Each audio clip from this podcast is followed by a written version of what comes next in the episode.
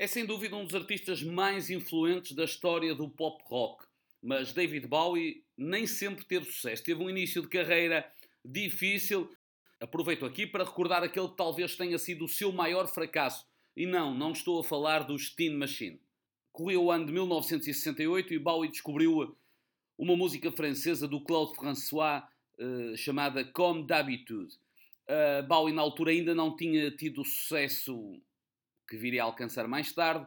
Uh, trabalhava em composição de, de músicas em Londres, uh, compunha a metro, passe a expressão, para outros artistas. Uh, e então fez a letra. A música chamava-se Even a Fool Learns to Love. E Bowie então compôs a letra para essa música. Até existe no YouTube, se procurarem uma, uma demo do Bowie a cantar a música, é bem interessante. Bem, que música é essa? A música não teve sucesso, ninguém pegou na música, na mesma altura, o Paul Anka, um norte-americano bem conhecido, eh, ouviu a música numas férias em França, comprou os direitos de utilização, chegou aos Estados Unidos e compôs a letra de uma música que se chamou My Way. Telefonou ao Frank Sinatra, que na altura estava em Las Vegas, no Caesars Palace, e disse: Frank, tenho aqui uma coisa muito especial para ti.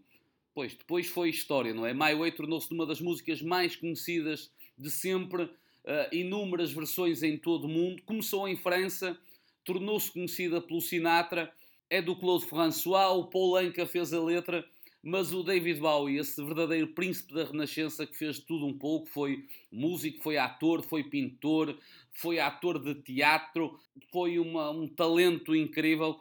Fracassou então quando tentou fazer a letra para a música que viria a ser o My Way.